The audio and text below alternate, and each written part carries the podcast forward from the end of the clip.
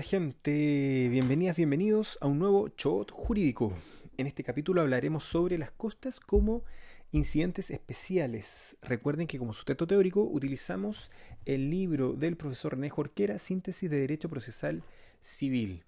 Las costas se encuentran reguladas en el Código de Procedimiento Civil entre los artículos 138 al 147 Em, me gusta cómo desarrolla el Código de Procedimiento Civil esta materia. Vamos a ir leyendo los artículos, porque están bien claritos.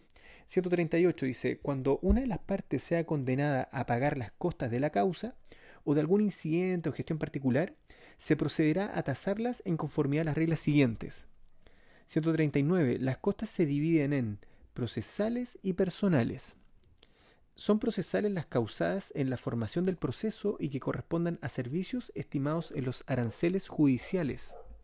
Son personales las provenientes de los honorarios de los abogados y demás personas que hayan intervenido en el negocio y de los defensores públicos en el caso del artículo 367 del Código Orgánico de Tribunales.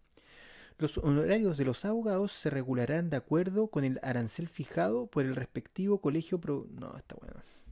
Hasta acá entonces podemos decir que las costas pueden ser definidas que como los gastos inmediatos y directos que originan una gestión judicial y que deben ser soportados por las partes en conformidad a la ley.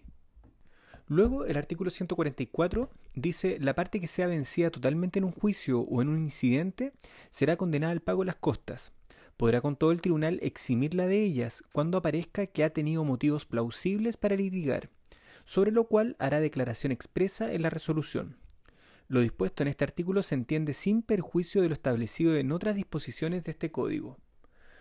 145. Podrá el tribunal de segunda instancia eximir de las costas causadas en ella a la parte contra quien se dicte la sentencia, sea que mantenga o no las que en primera instancia se hayan impuesto, expresándose en este caso los motivos especiales que autoricen la exención. 146. No podrá condenarse al pago de costas cuando se haya emitido por los jueces que concurran al fallo en un tribunal colegiado uno o más votos favorables a la parte que pierde la cuestión resuelta. Y el 147, cuando la parte que promueve un incidente dilatorio no obtenga resolución favorable, será precisamente condenada en las costas. Si se fijan, el código es bien claro en, esta materia, no hay mucho más que agregar al respecto. Respecto al procedimiento para regular las, costas, la parte beneficiada por la condena pide al tribunal que se liquiden y tasen las costas. Las procesales son tasadas por el secretario y las personales por el tribunal. Esta labor siempre se entiende delegada en el secretario, tratándose de un tribunal unipersonal, y en los tribunales colegiados en uno de sus miembros en la práctica. Hecha la tasación de las costas, se pone en conocimiento de la otra parte bajo el apercibimiento de tenerlas por aprobadas si no se objetaren dentro de tercero día. Cualquiera de las partes puede objetar la tasación generándose con ello un incidente. Si no hay objeción, las costas tasadas se entenderán aprobadas, pero ante una objeción puede el tribunal resolver de plano o darle tramitación incidental según las reglas generales. Son sentencias interlocutorias de primera clase las siguientes resoluciones la que tiene por tasada las costas y se las tiene por aprobadas si no se objetan, la que se pronuncia de plano sobre las objeciones y la que resuelve el incidente respectivo.